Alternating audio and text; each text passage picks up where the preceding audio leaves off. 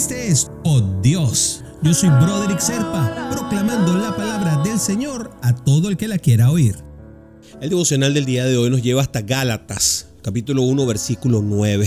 Como ya lo hemos dicho, ahora lo repito, si alguien les anda predicando un evangelio distinto del que recibieron, que caiga bajo maldición. Y aquí Pablo es bastante brusco, ¿no? Con lo que nos dice en esta carta a, los Gálatas, ¿no? Va directamente al meollo de la situación. Él, les dice que lo que está escrito, escrito está, y que no puede ser modificado. Es algo muy importante el que respetemos lo que es la palabra de Dios y no tratemos eh, de, mm, no sé, modernizarla quizás, actualizarla, hacerla como que se parezca un poco más a la sociedad actual.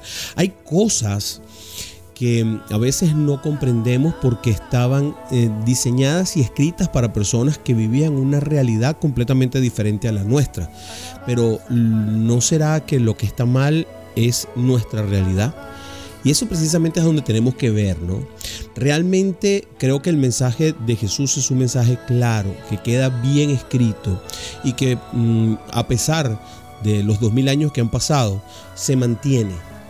Pero eso no hace que no sigan existiendo personas que piensan que son especiales y que pueden como que renovar, como que actualizar lo que, lo que Jesús dijo. El gran problema de esto es que si el mensaje eh, que la gente predica, ¿no?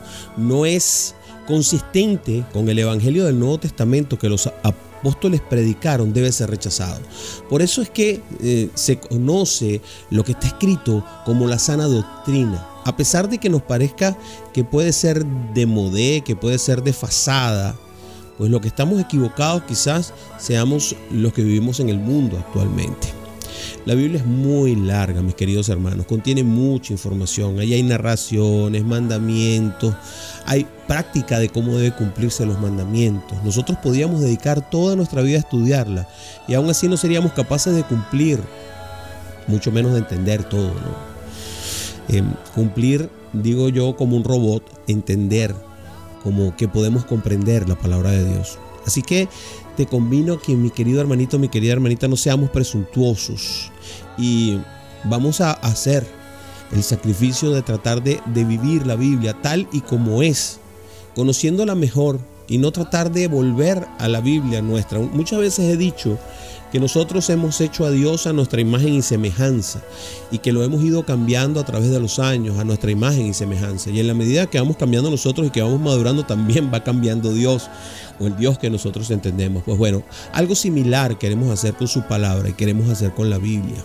Pablo en, este eh, versículo no solamente condena al que predica un evangelio falso, sino que también desaprueba a las iglesias de Galacia por querer dar ese mensaje falso. ¿No sería bueno también que nos hubiera reprendido a nosotros por querer escuchar ese mensaje falso? Quizá ese es el punto de todo, ¿no? A veces no es el que fabrica la droga el responsable de la cosa, sino el que la consume. Porque si nadie consumiera droga, no habría ningún interés en fabricarla, ¿no creen? Algo similar pasa con la eh, desviación de la palabra del Señor.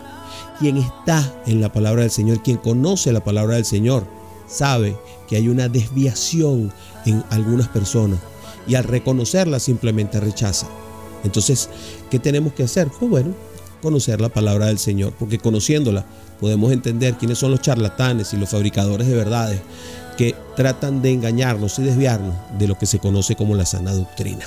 ¿Qué te parece, mi querido hermanito, mi querida hermanita, si oramos? Padre, mi Dios, te pido que me perdones si en algún momento he desviado mi fe creyendo en lo que no debería, Señor. Dame fuerzas y capacítame por el poder del Espíritu Santo dentro de mí para poder madurar en mi fe y crecer en el conocimiento de Jesucristo según tu palabra, Señor, y no según la palabra de nadie más. Te pido que mi fe, Señor, sea como una roca, firme en aquello que es correcto según tu palabra, según tu deseo y según tus instrucciones para nosotros, Señor te lo pido en el nombre de Jesús. Amén, amén y amén.